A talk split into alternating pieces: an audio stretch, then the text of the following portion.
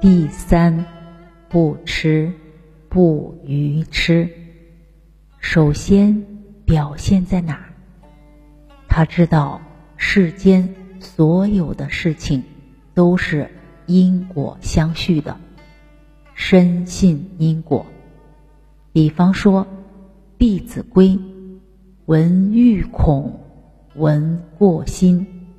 闻过心是因，果是什么？直量事，见相亲。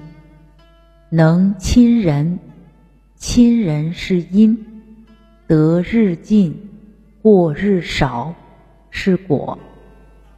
父母呼，应勿缓，是因。”以后出去工作，服从领导叫果，全部都有因果关系。种瓜得瓜，种豆得豆，所以积善之家必有余庆。积善是因，余庆是果。那从大的来看。我们这个民族绵延五千年不衰，那就是我们的祖宗有德啊。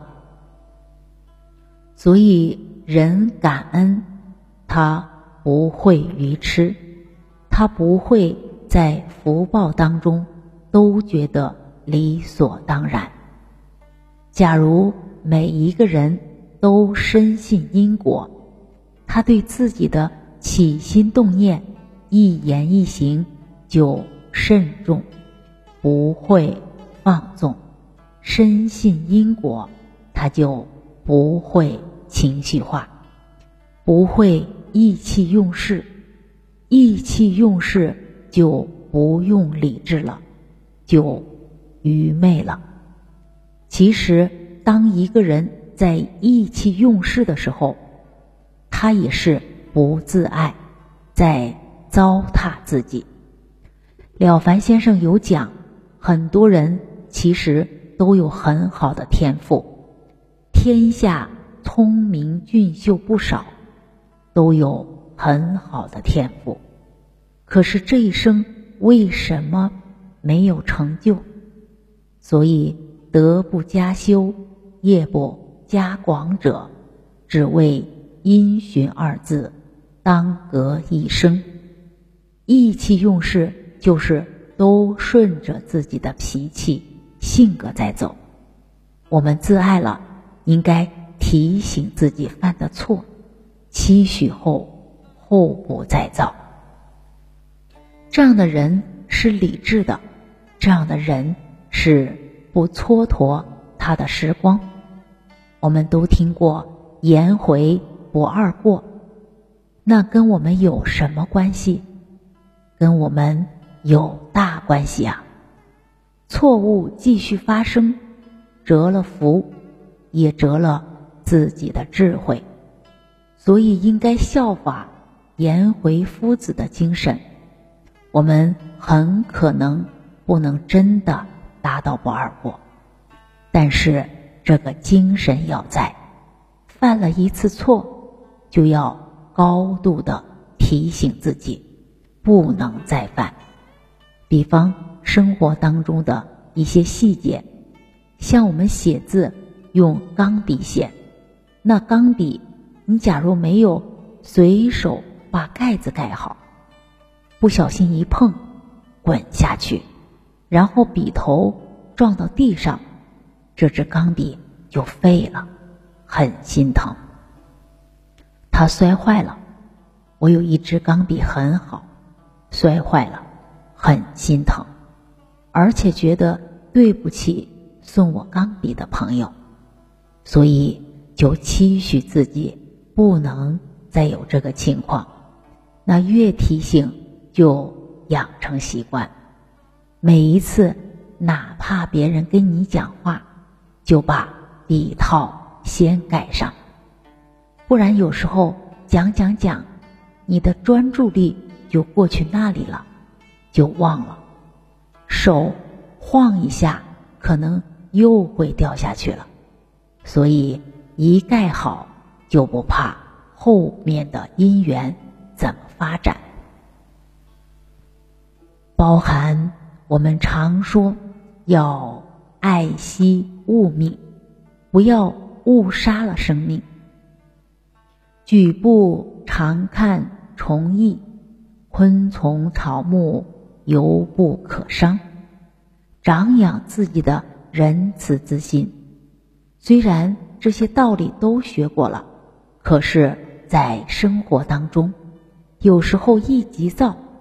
早上一起来，好渴，喝点热水，热水瓶一按，刚好蚂蚁在出口处，可能在那里玩耍还是怎么样，那我一个不小心按下去，它就死了，一死三只四只，哎呀，这句话都没落实好，这三只蚂蚁已经用它。宝贵的生命来提醒我，没有落实仁慈心，那我不能让这样的事情再发生。所以冷静，每一次要按，要先敲那个出口，打招呼一下，看一看都没有了，再按。大家不要小看这些细节，都提醒自己。后不再造，人的心会越来越恭敬，越来越细腻，越来越谨慎。天下大事，必作于细，都从这些生活细节来练自己的真心，练自己的爱敬之心。不然，怎么学都变成知识，落不到。生活上面去，包含《弟子规》说：“缓节廉，勿有声。”刚好前一阵子我在用窗帘，结果一拉，那个塑胶套断了，窗帘就垂下来了，就感觉其实落实《弟子规》一句都不容易。那当下我们的念头就是要。期许自己，这个要改，我们也有可能念头变成这个本来就这么紧，谁用都会坏。那这个念头叫唐掩饰，增一孤。坦白讲，本来一个掉了，结果过两三天，第二个、第三个都掉了，这代表。自己的动作粗鲁，不够柔和，所以窗帘是我的老师，他提醒我心性还差得很远。刚好我们一位杨学长，我就请他来帮我修理，很快就把它修理好了。我要珍惜他的付出，所以从那天开始，每次。要用窗帘，要先轻柔。到目前为止，还没有出现状况。可是大家去体会，光是一个用窗帘对我的帮助就非常大。因为被从这个动作当中培养做哪一个动作，讲哪一句话，先调柔，不要太粗鲁。会学的人，举一就反一切了。要把这样的心用在一切处，这是善学的人。学一句会一句，那叫学知识，那就学的比较呆板了。包含找不到东西，那可能我们就没有落实直贯服有定位。所以一次找不到，要后不再造，马上改进，不能明日复明日，明日何其多，我生待明日，万事成蹉跎。包含会掉东西。